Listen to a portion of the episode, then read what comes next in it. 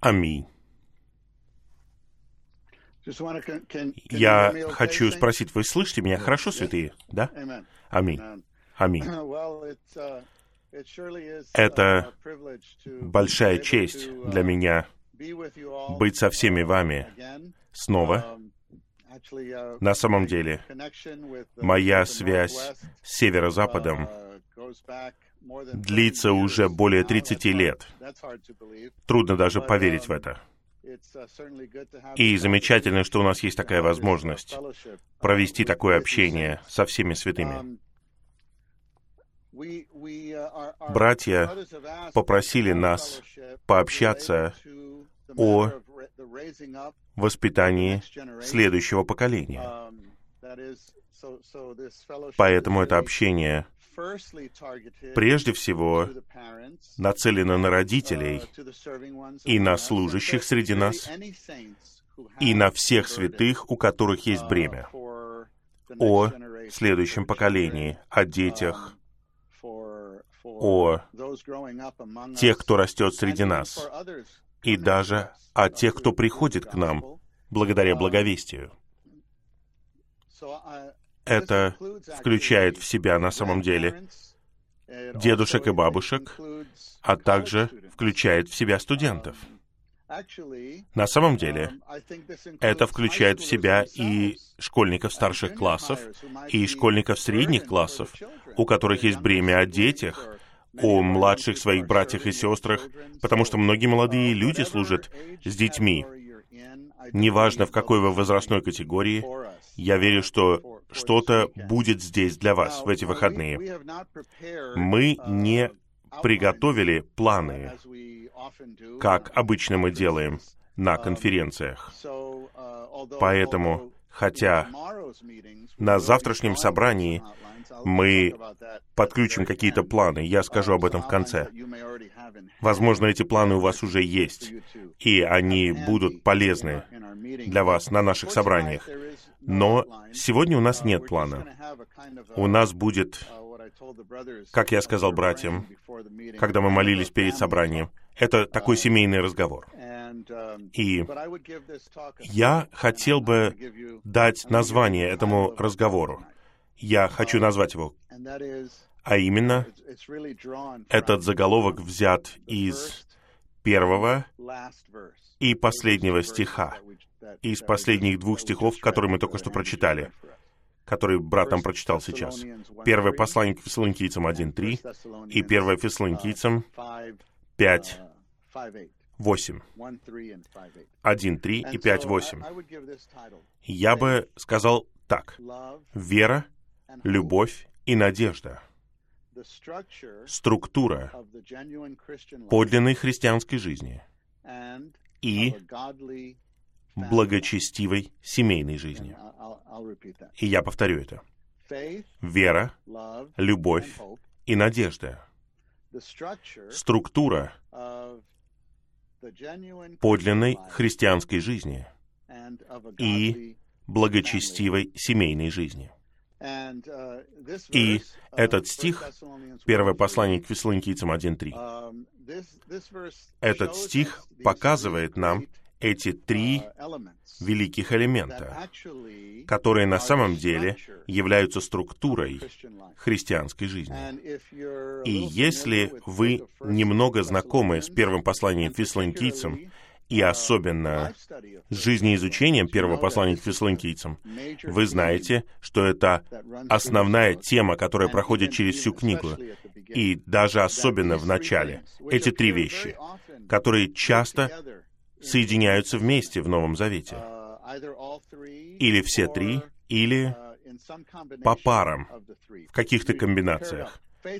Например, вера и любовь. Они соединяются вместе часто. На основании послания к Титу 3.15 у нас есть замечательный диск, который развивает это примечание, длинное примечание. И этот компакт-диск называется «Вера и любовь». Но эти три элемента, святые, — это структура для нашей христианской жизни. И поэтому для того, чтобы иметь надлежащую христианскую жизнь, последовательную христианскую жизнь, сильную христианскую жизнь, мы должны иметь эти три элемента в нашей жизни, и они должны укрепляться в нашей жизни до такой степени, что в конце книги, в главе 5 стихе 8, 1 послание к Фессалоникийцам 5.8, эти три, вера, любовь и надежда, становятся нашими доспехами. Я надеюсь, вы обратили на это внимание. Стих 5.8. Там говорится о нагруднике веры и любви и шлем, надежда спасения. Итак, вера и любовь становятся тем, что покрывает наше сердце. И надежда становится чем-то, что защищает наш разум, нашу голову. Но это доспехи, доспехи. Я думаю, большинство из нас знает, что первое послание к фессалоникийцам предыстория этой книги, особенно если вы сравниваете его с другими посланиями. Эта группа верующих была самой молодой группой верующих, которым писал апостол Павел. Мы можем учиться на основании этой книги, как заботиться о новых верующих, как заботиться о молодых верующих. И наши молодые люди, то есть наши дети, которые пришли к Господу уже, неважно, в детстве или, может быть, в 10, в 12 лет, когда они были спасены и крестились, они новые верующие среди нас. Все наши молодые люди — это новые верующие среди нас. Как мы заботимся о них? Мы должны заботиться об их вере, об их любви и об их надежде. Мы должны созидать их.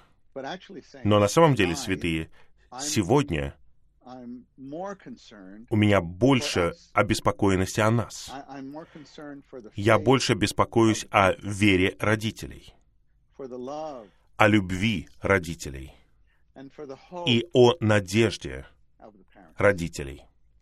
На самом деле, о надежде терпения в отношении всех родителей. Мне кажется, что все мы признаем, что все мы столкнулись, наверное, с наиболее трудным временем в нашей жизни. По крайней мере, многие из нас. Я думаю, многие из нас, я бы сказал, наверное, большинство из нас, это самое трудное время, наверное, самое сложное время, наверное, уже практически год — и особенно это касается семей с детьми, школьниками. Это очень трудно, очень трудно. Особенно если дети из-за различных ситуаций со здоровьем или различных протоколов находятся дома и учатся по интернету. Никто не мог себе представить, что практически год мы будем ограничены своим домом и членами нашей семьи. Членами нашей семьи. Мы любим нашу семью, но никто не думает о том, чтобы проводить столько времени со своей семьей. Но посмотрите на нас. Вот что с нами происходило и происходит. Итак, святые, даже если не принимать во внимание эту ситуацию, мы знаем, что христианская жизнь это сражение. Мы находимся в сражении.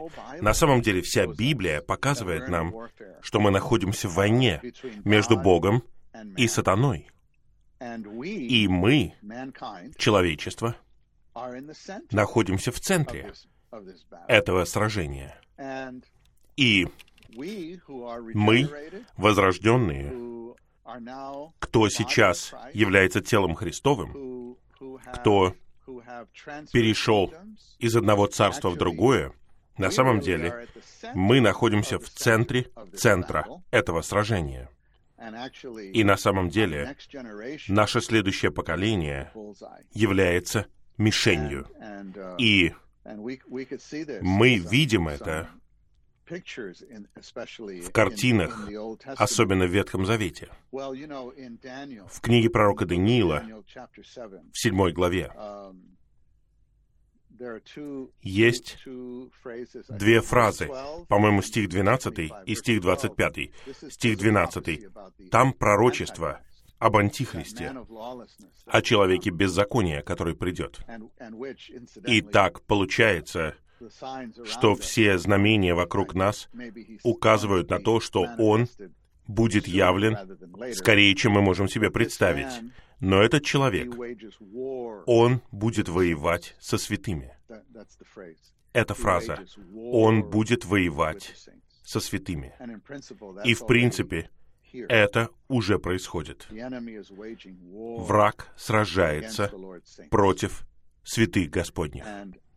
И в стихе 25 говорится, что тактика врага состоит в том, чтобы изматывать святых. Изматывать святых. Будьте откровенны. Разве этот год не измотал вас? По крайней мере, так или иначе. Может быть, мы были освежены когда недавно мы проходили изучение кристаллизацию. Я надеюсь, что мы освежены сегодня. Вы освежены сегодня, святые? Аминь. Даже когда я вижу молодых людей вместе, которые поют, даже это освежение. Но нам нужно освежение. Нам нужно время освежения от присутствия Господа, разве не так? Потому что мы постоянно святые. Даже если не принимать во внимание события этого года, жизнь — это сражение, человеческая жизнь — это сражение, христианская жизнь — это сражение, церковная жизнь — это сражение. И мы знаем это из истории Израиля. Из истории Израиля с самого начала их существования. Все это было в контексте войны. И до сегодняшнего дня, на протяжении всей истории, этот маленький клочок земли на Ближнем Востоке — это мишень. И все вокруг них против них. Это настоящая картина. Но в Ветхом Завете есть два отрывка, которые показывают нам не просто сражение в целом, а показывают нам, что наше следующее поколение является средоточием этого сражения. Первый отрывок — это исход первая глава. Я думаю, мы все знаем этот отрывок. Наверное, большинство из нас преподавали это на детских собраниях или даже говорили нашим собственным детям. И в каком состоянии находятся Божьи люди в начале исхода? Они в Египте, они в рабстве, они под управлением фараона. И там говорится в первом послании Коринфянам в 10 главе, что все, что произошло с Израилем, происходило как примеры для нас образцы новозаветной церкви. Но также там говорится, что то, что происходило с ними, было написано для нашего вразумления. Для нашего вразумления. Итак, святые, этот стих, 1 Коринфянам 10, 11, использует два слова. Пример и вразумление. Эти два слова передают две разные вещи. Первое — это просто пример. Это что-то, на основании чего мы учимся. То, что происходило, все прообразы, это примеры для нас. Мы говорим, да, да, это вот то же самое, что происходит с нами. Но все это было написано для нашего вразумления. Это что-то другое. Вразумление — это предостережение, которое означает, что мы должны бодрствовать, быть начеку. А если мы этого не будем делать, то мы потерпим урон. Поэтому эта история в первой главе Исхода — это как раз вот такая вещь. И весь Исход, или даже весь Ветхий Завет — такая вещь. Но Исход — это особая книга. Это подробное изучение Божьего народа. И это отдельное целое — и все начинается с того, что Божьи люди находятся в рабстве в Египте, и в конце мы видим Скинию, и Божья слава находится в Скинии. Итак, это наша христианская жизнь. Это наша история, включая нашу судьбу. Итак, в первой главе Божий народ находится в рабстве, и фараон, фараон, конечно же, который является прообразом Божьего врага и нашего врага, сатаны, очень интересно, что он чувствует угрозу, он боится из-за умножения Божьих людей. Он боится, потому что Божьи люди настолько размножились. Если вы перевернете одну страницу назад и посмотрите Бытие, 50 главу, вы помните, общее количество Божьих людей на земле было 70 человек. 70. Потом вы переворачиваете страницу и переходите к первой главе Исхода, там их около двух миллионов израильтян. И фараон говорит своему народу, мы должны что-то сделать, потому что если придет враг, и эти люди встанут на сторону нашего врага, мы потерпим поражение. Вы видите, что Библия показывает нам как картину, прообраз, что иногда сатана начинает нервничать. Из-за чего? Из-за умножения Божьих людей. А кто является умножением Божьих людей? Есть два источника. Есть благовестие, люди, которые приходят извне, и есть наши дети. И они из нас. Нам нужно принести им благовестие. Итак, сатана напуган. Он обеспокоен из-за того, на чьей стороне будет Божий прирост. Потому что, если они не за него, тогда они нанесут ему поражение. На самом деле, меня это воодушевляет. Этот прообраз воодушевляет меня. Да, история может быть не совсем положительная, потому что фараон разрабатывает план, двойной план, как вилка с двумя направлениями. Во-первых, вы обращали на это внимание? Первое — это что касается старшего поколения, а вторая стратегия по отношению к младшему поколению. Что касается старшего поколения, дело касается их труда. Труда, работы. Их время должно быть занято. Разве эта стратегия сатаны не остается до сегодняшнего дня? Он пытается истощить вас. Может быть, некоторые из нас сегодня, мы ждали этой конференции, но время приближается, 5.30, 6 часов, 6.30. Может быть, мы думаем, о, я устал. Я так устал. Даже сейчас мне интересно. Вот мы смотрим на экран, мы все сочувствуем друг другу. Есть такая вещь, которая называется усталость от зума. Но не волнуйтесь, я не слежу за вами, я не смотрю, кто спит или нет. Ничего страшного. Я вижу достаточно улыбающихся лиц, чтобы продолжать. Слава Господу. Но мы устаем, святые, мы устаем. Но я так рад, что вы хотя бы присоединились. Я думаю, вы проснетесь и что-то услышите. Так происходит у нас на собраниях. Разве такое не происходит у нас на собраниях? Вы все равно что-то получаете. Что-то получаете. Но, святые, мы никогда не должны оставлять своего собрания. Никогда. Но суть вот в чем. У врага есть эта тактика измотать старшее поколение. И все это может быть только из-за того, что мы стараемся заработать себе средства на жизнь. Жизнь изматывает. Затем, более того, есть наша семья и воспитание детей. Все это изматывает вас. Изматывает вас. Вот представьте себе, есть чудесная сестра, драгоценная сестра. Когда она была моложе, у нее было стремление за Господом, столько энергии, а сейчас у нее двое детей, трое детей, четверо детей.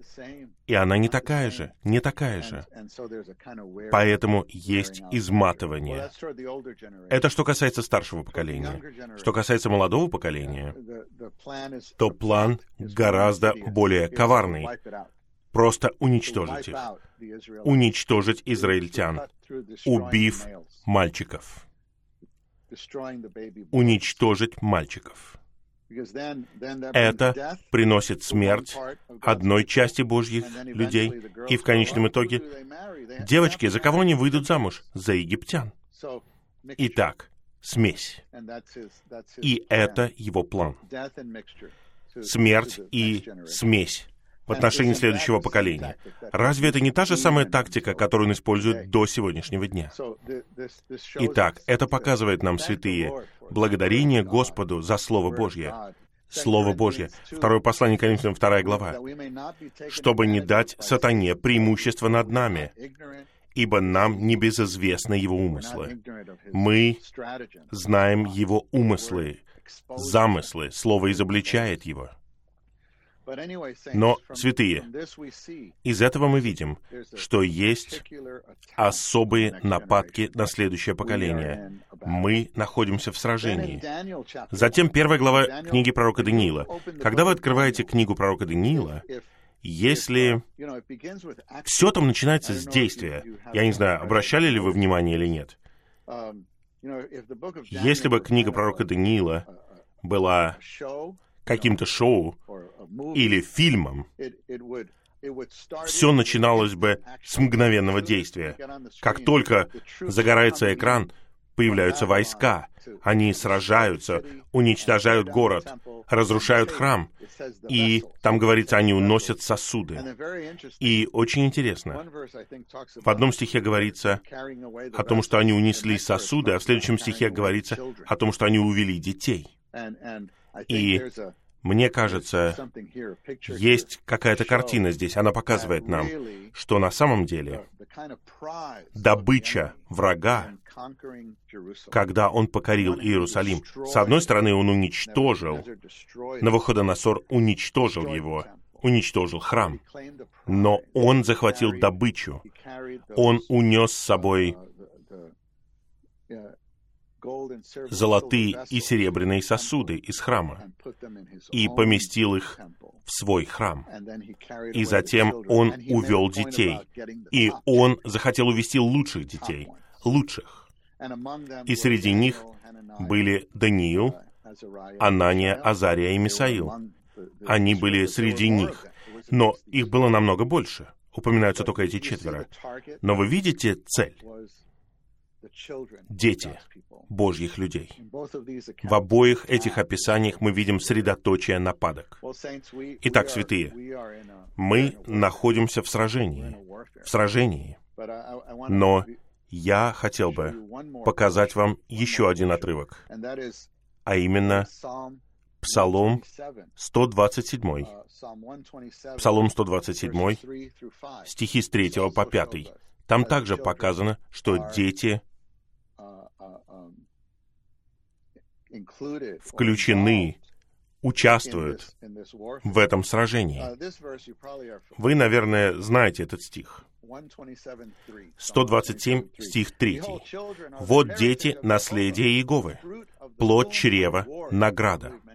Я думаю, многие из нас знают этот стих. Это чудесный стих, он показывает, что все наши дети от Него и принадлежат Ему. Они помещены под нашу опеку на какое-то время, но на самом деле они исходят от Него принадлежат Ему. И следующий стих, очень интересный. «Как стрелы в руке могучего человека, таковы дети юности». Понимаете ли вы, что все наши дети — это стрелы? Стрелы. Это означает, это означает, что их предназначение — сражаться в этом сражении, победить врага, для осуществления Божьего замысла, особенно в аспекте владычества. Блажен человек, который наполняет ими свой колчан. Он не будет посрамлен, когда будет говорить с врагами в воротах. Знаете, колчан — это вот такая сумка, которую лучник носит за спиной, и он оттуда вытягивает стрелы. Итак, чем больше у вас стрел, тем более вы блаженны. Но, к сожалению, среди нас, святые, ситуация такова, не только даже среди нас, это по всему христианству. Что касается всех верующих, некоторые наши стрелы пропадают. Некоторые наши стрелы пропадают. Враг ворует наши стрелы. И иногда все наши стрелы. И поэтому мы молимся о том, чтобы все стрелы были восстановлены. Все стрелы. чтобы стрелы вернулись и победили бы врага. Итак, святые, мы находимся в этом сражении, в этом сражении. Но меня беспокоит прежде всего вот что. И вот мое бремя сегодня в этом вступительном слове. Мы не сосредоточены лишь на наших детях, даже не на восстановлении их и тех, кто с нами не собирается. Мы говорим не о том, как воспитывать тех, кто у нас есть. Мое бремя, прежде всего, я бы сказал, прежде всего, касается нас. Прежде всего, касается всех родителей, всех служащих святых, всех пастырей. Мы должны быть здоровыми в этих трех элементах. Вера, наша вера. И я надеюсь, вы скажете «моя вера», «моя любовь», «моя надежда». Нам нужно, чтобы наша вера была утверждена. Нам нужно, чтобы наша любовь обновилась. И нам нужно, чтобы наша надежда была укоренена. Укоренена. Как якорь. Знаете, да? У корабля. Я добавил это для переводчиков. Мы вернемся к этому якорю спустя какое-то время. Наша вера должна быть утверждена. Наша любовь должна быть обновлена. И наша надежда должна быть укоренена. В эти дни, как я говорил, в очень трудные дни для всех нас,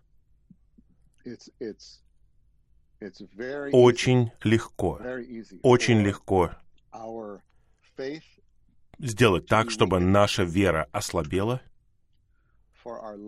наша любовь иссякла, и наша надежда была устремлена к чему-то другому, к чему-то другому.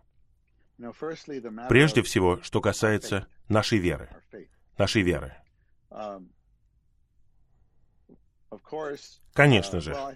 Ну, я думаю, братья, давайте мы стихи снова покажем. Я думаю, мы покажем несколько стихов, когда мы будем двигаться вперед. Хорошо, спасибо.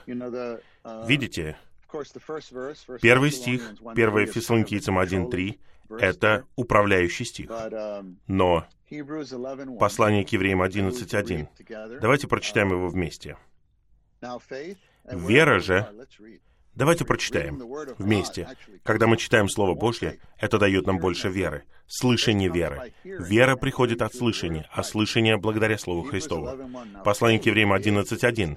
Вера же есть овеществление того, на что надеются, убеждение в вещах невидимых. Давайте на какое-то время пропустим Евангелие от Луки 18.8. Мы прочитаем послание к евреям 12.1 и 2. «Поэтому и мы, имея столь великое облако свидетелей, окружающее нас, отложим всякое бремя и столь легко опутывающий нас грех, и будем с терпением бежать в лежащем перед нами состязании, отворачивая взор к Иисусу, начинателю и завершителю нашей веры, который, залежавшую перед ним радость, вытерпел крест, презрев посрамление, и сел по правую руку престола Божьего. Хорошо, спасибо, братья. Давайте вернемся. Аминь. Святые, нам нужно, чтобы наша вера была утверждена. В первом послании к фессалоникийцам я воодушевляю вас. Прочитайте Первое послание к фессалоникийцам. Можно быстро прочитать его. Короткая книга, всего пять глав. И если вы прочитаете эту книгу, вы увидите, что у Павла и братьев было такое бремя, и Павел говорит об этом в третьей главе. У него было бремя об их вере. У него было бремя завершить то, чего недостает их вере. Он хотел закончить их веру.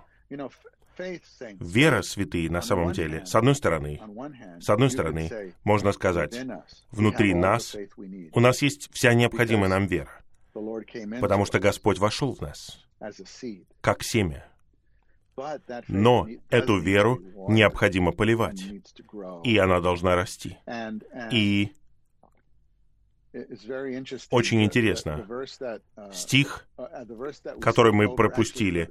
Братья, давайте прочитаем его. Евангелие от Луки 18.8. Евангелие от Луки 18.8. Мы говорили о нем на конференции в День поминовения. Я не знаю, помните вы это или нет. Евангелие от Луки 18.8. «Говорю вам, что Он быстро совершит отмщение за них. Однако Сын Человеческий, придя, найдет ли веру на земле?» Спасибо, братья. Понимаете ли вы, что знак Господнего пришествия на самом деле это нехватка веры среди Божьих людей? Вот он задает вопрос. Когда Сын Человеческий придет, найдет ли он веру? Положение будет таким. Вера Божьих детей окажется под угрозой она будет под нападками. Возможно, в целом она будет низкой. Святые, нам нужно быть на стороже. Нам нужно быть на чеку.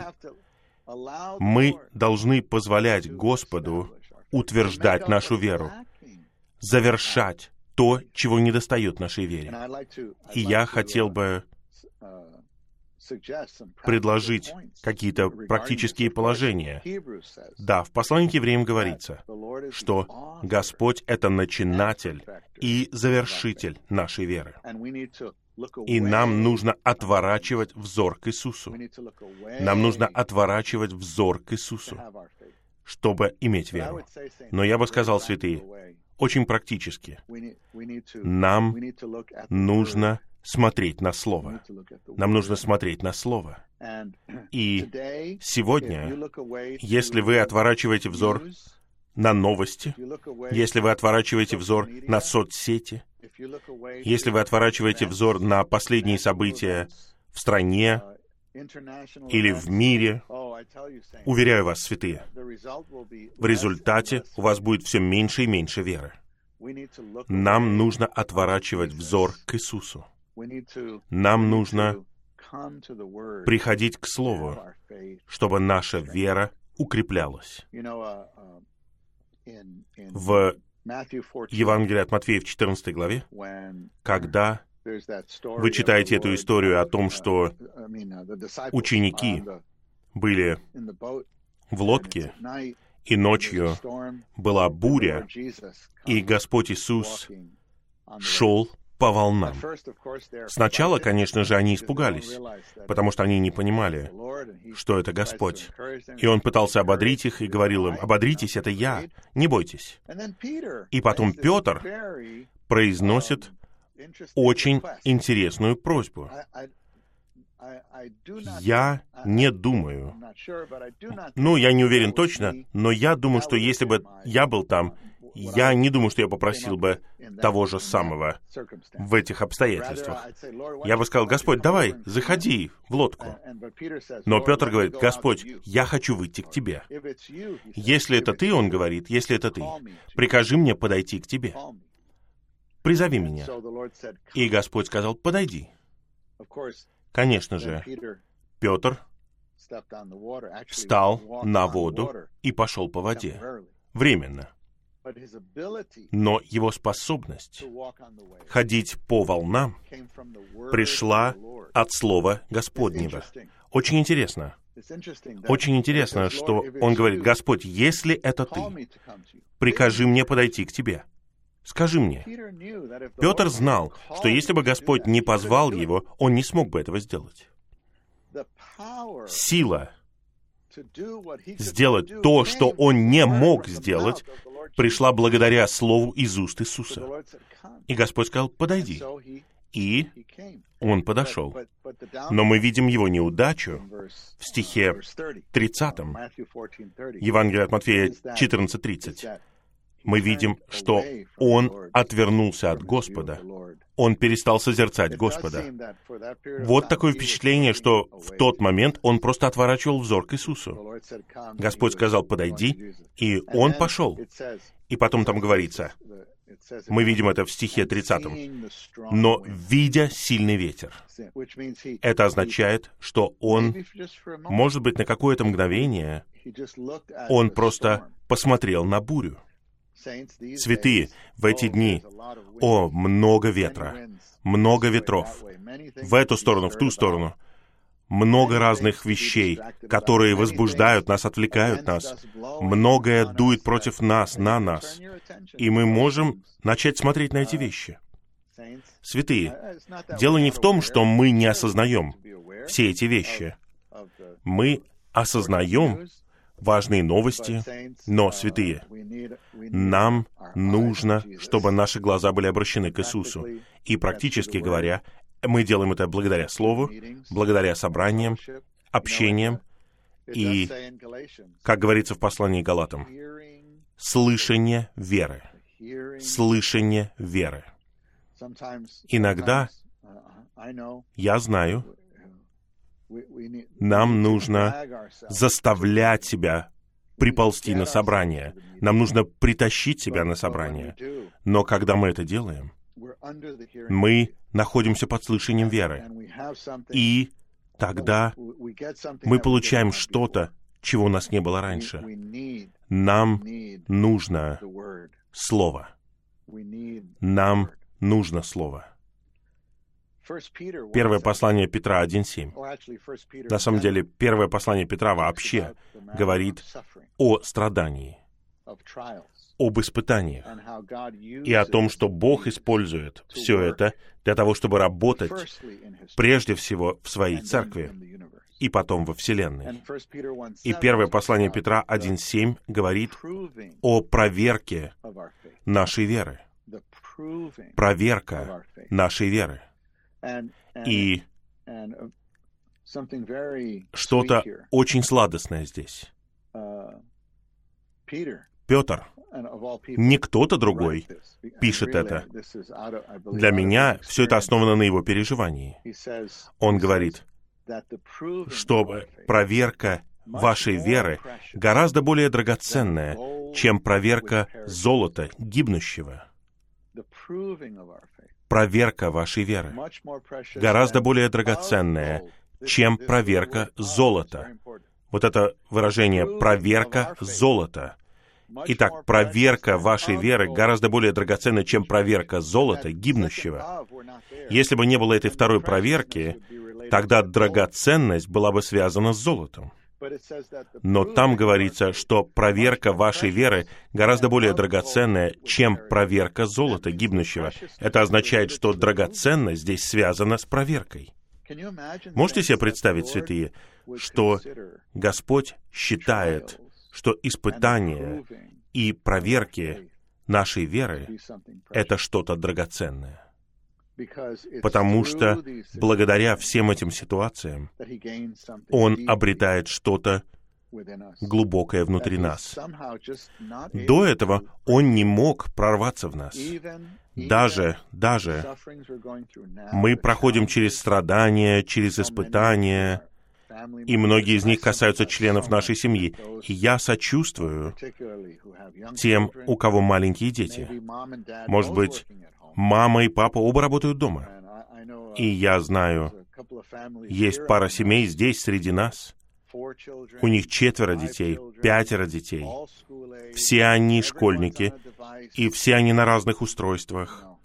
И интернет отключается, и просто хаос какое-то время. Итак, происходят разные вещи. Я все это понимаю, святые. Я понимаю, мы понимаем и сочувствуем. Но, возможно, придет время, когда даже мы признаем, что эта проверка была драгоценной. Возможно.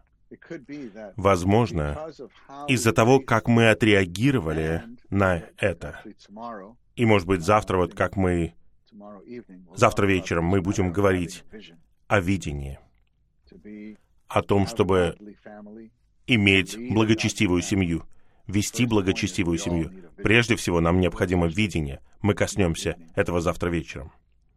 Но если у нас есть видение того, что Господь делает, и того, что Господь любой ценой хочет обрести нас и наших детей, возможно, мы сможем видеть ситуацию насквозь. И в конечном итоге, как говорится в первом послании Петра, считать все это радостью. Считать это радостью. Я понимаю, возможно, мы еще не на этом этапе, но это наша судьба, святые. Вот куда Господь ведет каждого из нас. И я надеюсь, что, по крайней мере, мы можем сказать Господу, «Господь, проведи меня, проведи меня. Я хочу достичь этого этапа, когда я буду все считать радостью. Я буду считать это драгоценностью. Не только ты будешь считать это драгоценностью, не только Библия будет называть это драгоценностью, но даже я скажу «Аминь», я соглашусь с тем, что это драгоценность. Господь, иначе ты не мог бы этого достичь.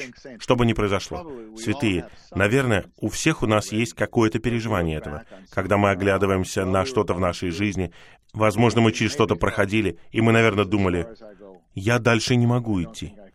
Я не думаю, что я смогу пройти через эту проверку. Я готов сдаться. Я могу несколько подобных эпизодов вспомнить в своей личной христианской жизни, церковной жизни. Но вот мы здесь, и мы оглядываемся и понимаем, Господь, я не знаю, как ты это сделал. Я не знаю, как ты это сделал, но, но, наверное, у тебя не было другого пути обрести меня, кроме как допустить вот это. И чтобы это длилось какое-то время, сколько бы это ни длилось. Но, святые, нам нужно открыть свое сердце для Господа и стоять с Его Словом. Слово так важно в вопросе веры. Но я также хотел бы отметить вот что. Второе послание Коринфянам 4.13 говорит, что у нас есть дух веры. У нас дух веры. Поэтому мы говорим. Святые, у всех у нас есть дух веры. Я надеюсь, мы все будем упражнять свой дух веры. Если бы мы все вместе были в зале собрания, сейчас я бы сказал бы примерно следующее. Давайте вместе скажем, у меня есть дух веры. Я думаю, мы все еще можем это сделать. Вы можете это сделать дома. Давайте сделаем все вместе это. Все вместе. У меня есть дух веры. Аминь. На самом деле, если бы здесь был брат Дик, он бы сказал, повернись к соседу и скажи, у нас есть дух веры. Но аминь. Аминь за брата Дика. Брат Дик перелил бы в нас веру. благодаря своему говорению. Святые, у нас есть дух веры. Вера находится в Слове, вера на собраниях, и Библия также говорит в послании Галатам, что мы домашние веры. Нам нужно, чтобы наша вера была укреплена. И я хотел бы воодушевить всех нас. Нам нужно упражнять позитивную веру в отношении всех наших детей. Нам нужно позитивно упражняться в вере в отношении всех наших детей и не видеть, не смотреть на них и не верить тому, что мы видим. Но мы верим в то, что Господь может сделать в них. Нам нужно упражняться в отношении наших детей и детей всех святых, даже внуков, всех поколений. Нам нужно упражняться в положительном смысле. Я ценю общение в маленькой брошюре, которую написал брат Ли. Как вести молодых людей. Это одно из положений в его общении. Как вести молодых людей. Шесть основных главных положений. Как пасти молодых людей. И на самом деле, святые, я получил так много помощи, когда я применял эти пункты, не только в целом по отношению к молодым людям в церкви, но даже воспитывая своих собственных детей. И Поначалу это настоящее упражнение, но в конечном итоге это высвобождение, когда мы упражняемся в положительной вере, в позитивной вере. Вас не разочаровывают многие вещи, когда вы упражняетесь в положительной вере. И мы упражняемся в положительной вере, мы полагаемся на Господа, мы полагаемся на свою молитву, и мы полагаемся на тело в заботе о наших детях. И полагаясь на Господа, мы также полагаемся на Слово. Мы настаиваем на исполнении всех драгоценных обещаний в Слове. Например, притчи 22.6. «Обучи ребенка согласно пути, которым он должен идти. Когда он будет старым, он не уклонится от него». Мы требуем этого. Святые, в эти дни, в эти дни мы видим, я бы сказал, на протяжении последних семи или восьми лет, я сам видел, как многие возвращаются к Господу. Многие просто возвращаются к Господу, те, кто был с нами, и разочаровался. Даже вчера брат позвонил мне, и он говорил о молодом брате, о том, что у него есть бремя о браке, и я даже не понял, вот у нас есть несколько залов в Нью-Йорке, и он в другом районе. Я даже не понял, что этот брат вернулся к Господу. И я помню, когда он был школьником, о, как далеко ушло его сердце, а теперь он звонит братьям и общается о браке. Какая это радость.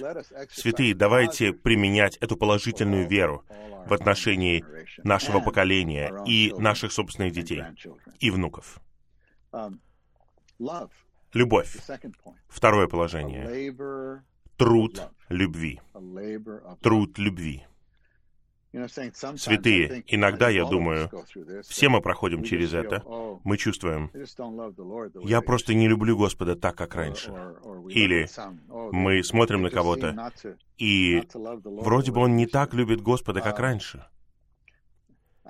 На самом деле, в пятой главе послания к римлянам говорится, что любовь Божья излита в наши сердца. Мы просто должны говорить «Аминь». «Аминь, Господь, я люблю Тебя». Ты излил эту любовь в мое сердце. Мы просто упражняемся в этой любви. И я хотел бы прочитать пару стихов из первого послания Иоанна 4 главы. Первое послание Иоанна, глава 4, стихи 9, 10 и 16. Первое послание Иоанна, глава 4, стихи 9, 10 и 16.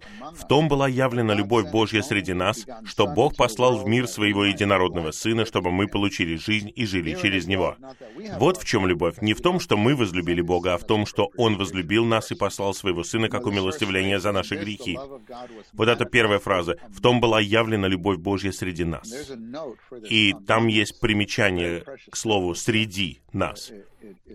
Это примечание, которое говорит о переводе, а также приводит объяснение служения.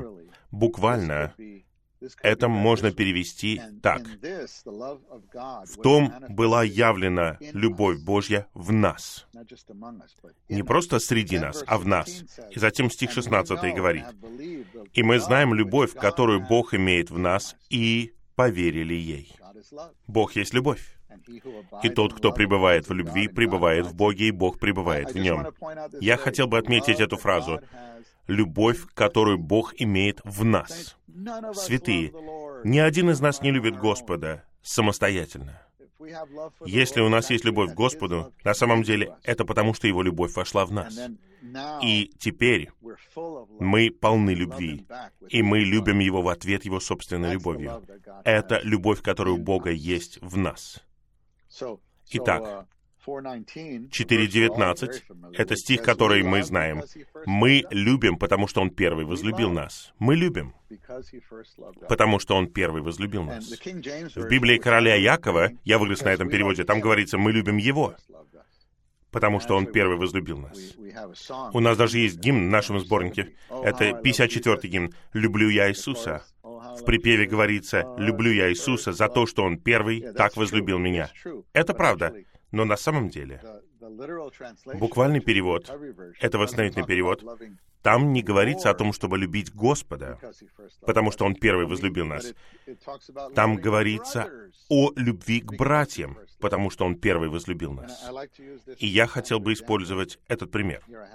Вот у меня тут iPad, но представьте, что это зеркало.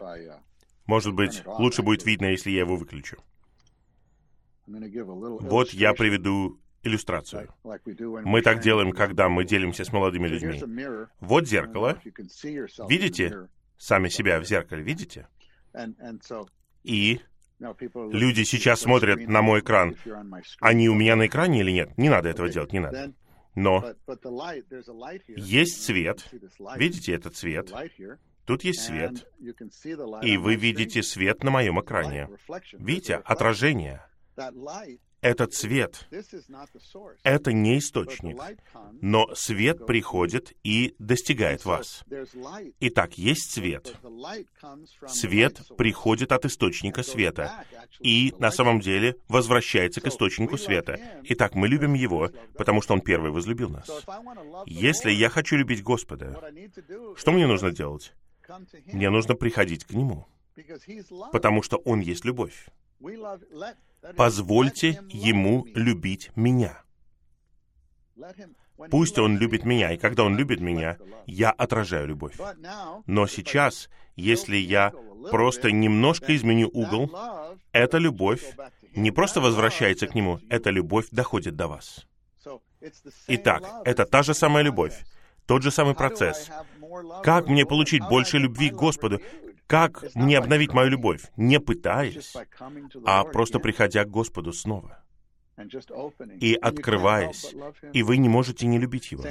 Святые, у меня большое бремя, большое бремя о качестве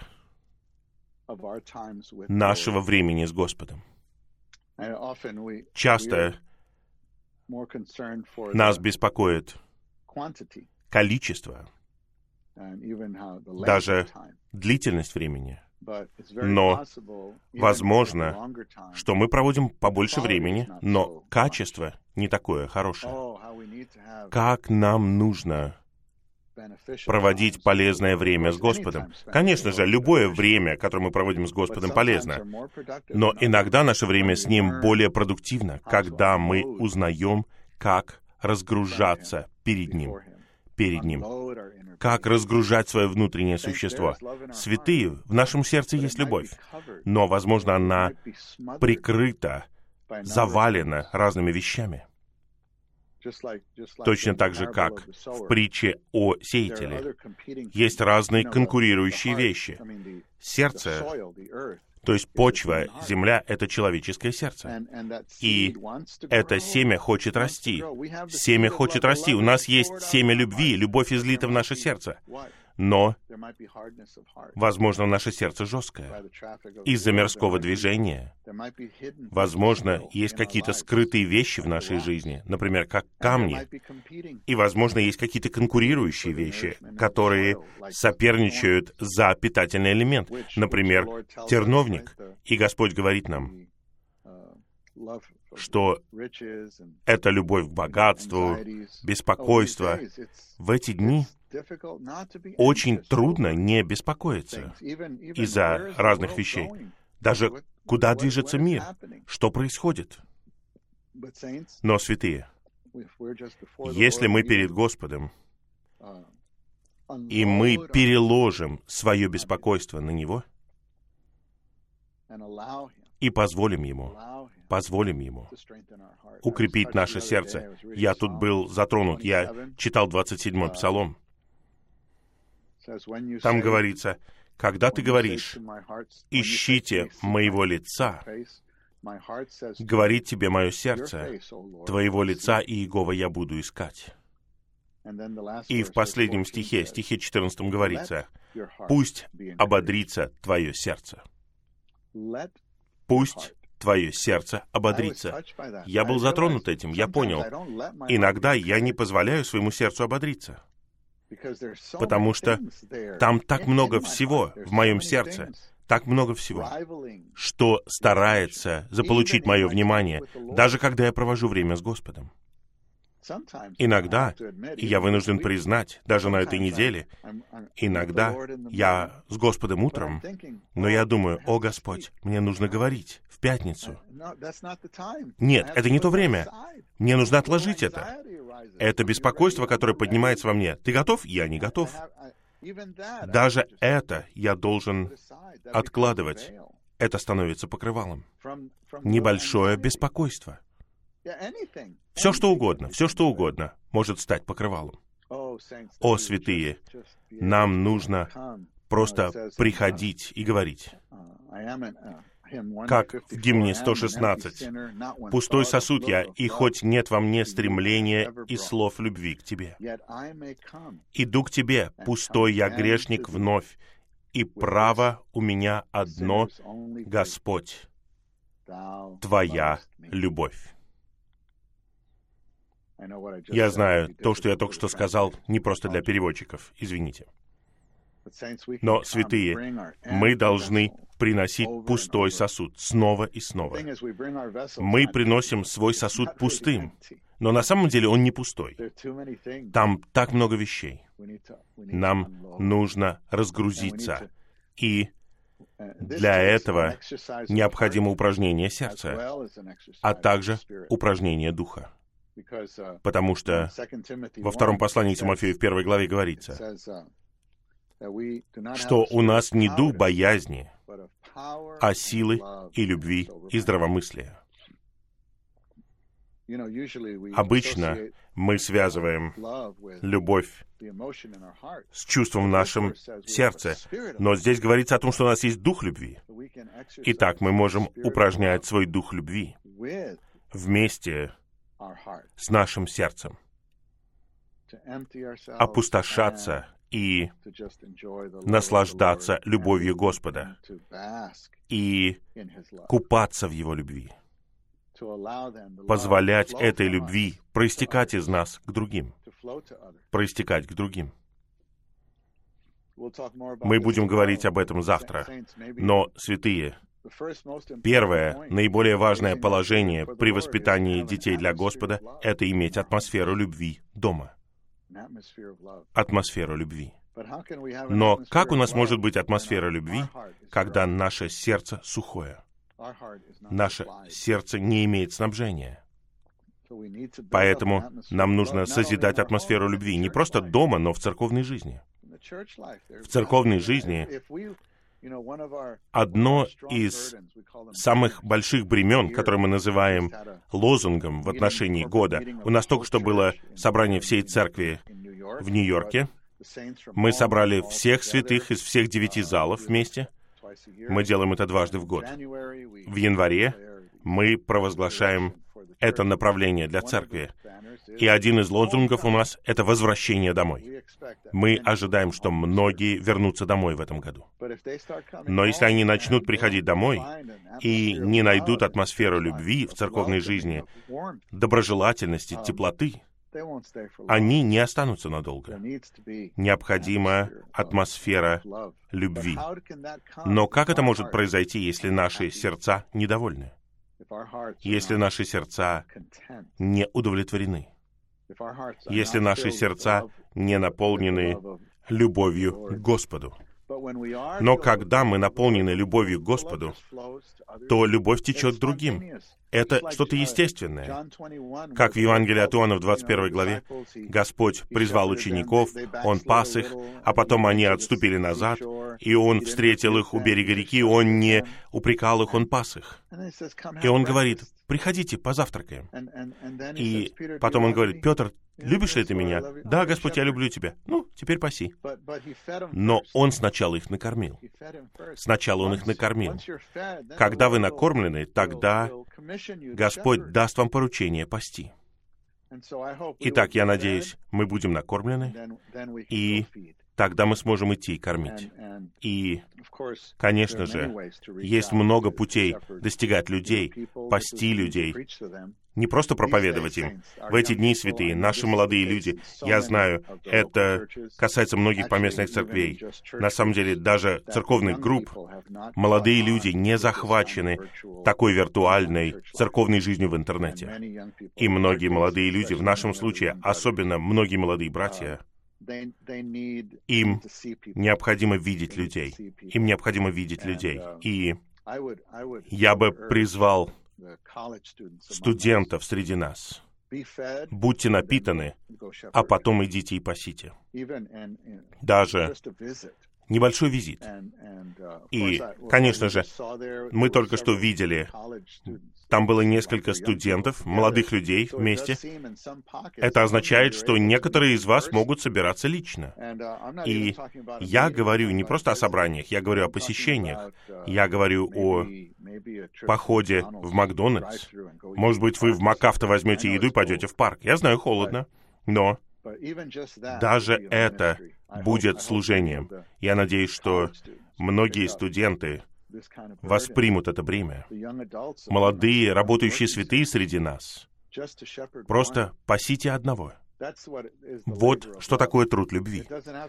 Это не обязательно должна быть какая-то напряженная работа, но ключ — это то, что мы идем к Господу, мы опустошаемся, мы наполняемся Его любовью, и мы касаемся любви, которая уже излита в наши сердца и течет к другим. Итак, дорогие святые, я знаю, что требуется отворачивать взор, потому что мы, возможно, разочарованы, мы в беспокойстве, и нам нужно, чтобы Господь успокоил наше сердце, чтобы мы могли поднять взор и посмотреть на поле, и посмотреть на благовестие, на наших молодых людей, и увидеть нужды других. И особенно я воодушевил бы молодых работающих святых, студентов. Я надеюсь, что вы примете этот призыв. Молодым людям вы нужны как примеры, образцы. И в каких-то ситуациях, если это безопасно, вы связаны с какими-то семьями, можно даже ненадолго посетить их. Это произведет очень многое. Мы будем говорить об этом завтра. И, наконец, последний момент, еще несколько минут. Это надежда. Надежда, терпение. Здесь я хотел бы обратиться к посланию к евреям 6.18. Давайте прочитаем этот стих. Послание к евреям 6.18. «Чтобы благодаря двум неизменным вещам, в которых невозможно, чтобы Бог солгал, имели сильное воодушевление, мы, устремившиеся в убежище, чтобы ухватиться за лежащую перед нами надежду, которая у нас как якорь души. Поэтому ранее я говорил о том, что наша надежда должна быть подобна якорю, которая у нас как якорь души и надежный, и прочный, и входящий внутрь за завесу. Стих 20 куда вошел за нас предшественник Иисус. Итак, святые, нам нужно, чтобы наша надежда была укреплена, надежда стала бы якорем, и наша надежда не на окончание внешней ситуации. Я надеюсь, что наша надежда не такая. Когда все это закончится? Потому что когда все это закончится, начнется что-то другое. Наша жизнь такая, человеческая жизнь такая. Вы не можете возлагать надежду на какие-то вещи, каких-то людей, на какие-то перемены в обстановке. Это разочарует вас. Нам нужно, чтобы наша надежда стала якорем за завесой. И у меня такое бремя, я бы сказал, в отношении молодых мам среди нас. О, сестры, мы сочувствуем вам, поскольку все это происходит в этом году. Это трудно. Ваша жизнь и так трудная, даже без такой ситуации, но это добавляет дополнительные слои. Мы молимся, чтобы вы бежали с терпением в лежащем перед вами состязании. Нам нужно терпение, братья. Нам нужно терпение. Но на самом деле эти три вещи неотделимы друг от друга. Вера, любовь и надежда. Когда у вас есть вера и любовь, тогда у вас будет надежда. Будет надежда. И может быть, в конце я дам вам этот стих, послание к римлянам 15.4. Там говорится, послание к римлянам 15.4, что через терпение и через воодушевление из Писаний мы имеем надежду, чтобы мы имели надежду. Знаете ли вы, что терпение появляется из Писаний? Воодушевление приходит из Писаний. Надежда приходит из Писаний. Это возвращает нас к Слову. Но, святые, нам нужен нагрудник веры и любви. И нам нужен шлем надежды спасения. Когда наше сердце, сердце утверждено, когда наш разум обезопасен и обращен к Духу, тогда происходит обновление, и мы можем быть здоровыми. Тогда мы можем сосредоточиться на детях и на следующем поколении.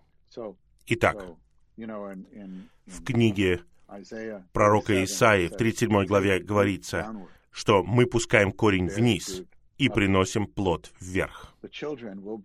Дети будут нашим плодом. Но перед тем, как мы обратим свое внимание к ним, мы сделаем это в следующих сообщениях.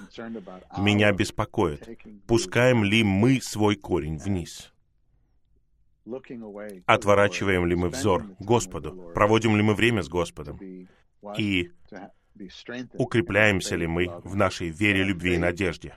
Чтобы наша вера была утверждена, наша любовь была обновлена, и наша надежда была бы подобна якорю, чтобы у нас была работа веры, труд любви и терпение надежды.